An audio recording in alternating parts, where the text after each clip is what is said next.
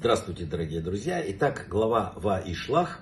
И вы знаете, на этой недельной главе как никогда очень много говорится о смерти. Умирает Ицхак в этой недельной главе, умирает кормилица Ривки Двора, и потом смерть Рахели, э, жены Якова, любимой жены Якова. Давайте немножко поговорим вот об этом с точки зрения вот наших мудрецов, э, о таких явлениях, как жизнь и смерть. Сказал Раби Иуда, крупнейший мудрец, талмудический, что день смерти называется днем Бога. Он возвращает к себе душу. На протяжении какого-то количества лет бытие души проистекает в рамках земного бытия, а затем наступает день, когда земной путь заканчивается. Теперь и будет распоряжаться Всевышний, и естественно поэтому этот день считают днем Бога. В мире веры Вселенная развивается от смерти к жизни – материальном мире от жизни к смерти родился человек, умер. Вот материальный мир. В мире веры совсем наоборот. Вера вводит человека в число тех, на кого распространяется вот это вот, то, что мы называем оживление мертвых. Следует хорошо понять, чем отличается восприятие мира, основанное на вере, от обыденного восприятия, согласно которому мир развивается по естественным законам, повторяя от жизни к смерти. Тора рассказывает, что сотворив человека, Всевышний поместил его в Гадеден, в сад наслаждения – Сад это место, где растут плодовые деревья. Гадеден, вот этот рай, это место, где саженцы прорастают и расцветают. Это место роста. Необходимо понять, что вот этот рай находился не в каком-то особом там месте, отделенном от остальной вселенной. Я не буду в эту тему уходить, она очень сложная. Это вся вселенная, но в другом измерении.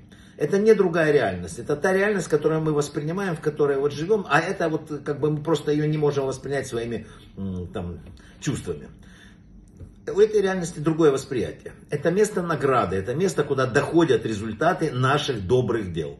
Там проявляется такое высокое измерение всех наших дел, совершенных в этом мире.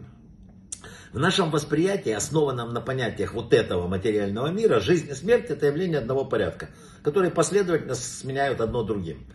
С одной стороны жизнь, с другой стороны смерть, которая приводит к тому самому существу, которое мы называем живым. Но это огромная ошибка, говорят мудрецы. Эта смерть никогда не может прийти к живому, так не бывает. Такое восприятие противоречит своему смыслу жизни. Жизнь не может прерваться, она всегда продолжается. Умирают внешние покровы, в которые облачается жизнь. В Торе что сказано? И было. Вот когда, когда покинула ее душа, она умерла, говорится в нашей недельной главе. На языке наших мудрецов смерть называется исходом души. Сначала жизнь воплощается в некоторую там, ну типа тело, безжизненную заготовку, которая оживает. Когда Всевышний создал человека земного праха, он вдул в ноздри его дыхание жизни, вот э, оживил. Человек ожил. А когда эту оживляющую силу забирают обратно, то покровы, в которые она пребывает, естественно, умирают, это называется днем исхода души. Но к самой жизни смерть подступить не может. Жизнь всегда обновляется, как вода из родника.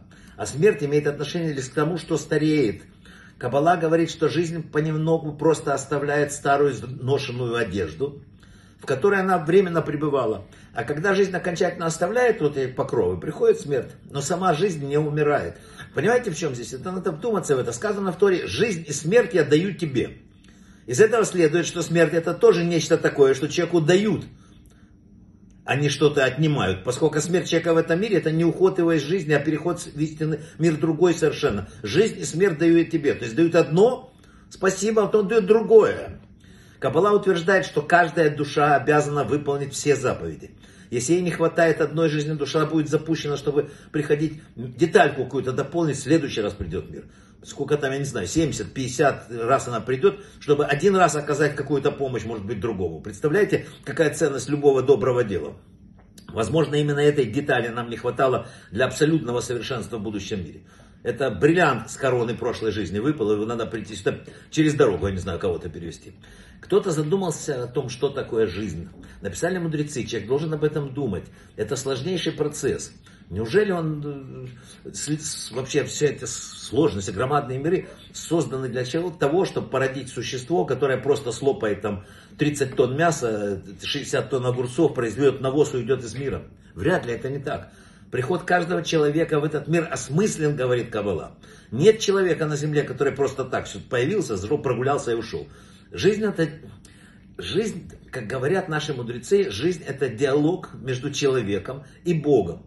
Все, что с нами происходит, все, что встроено в нашу судьбу, это такое задания такие, которые монтированы каждому индивидуально в нашу судьбу, лично Всевышним. Все наши испытания, все наши, э, все, все это сделано для того, чтобы нас вот, э, выполнить ту миссию, с которой мы пришли в этот мир. Если мы живы, значит Бог считает, что наше существование на земле имеет какой-то смысл. Вот что является потрясающим. Брахавы от слаха. Работаем.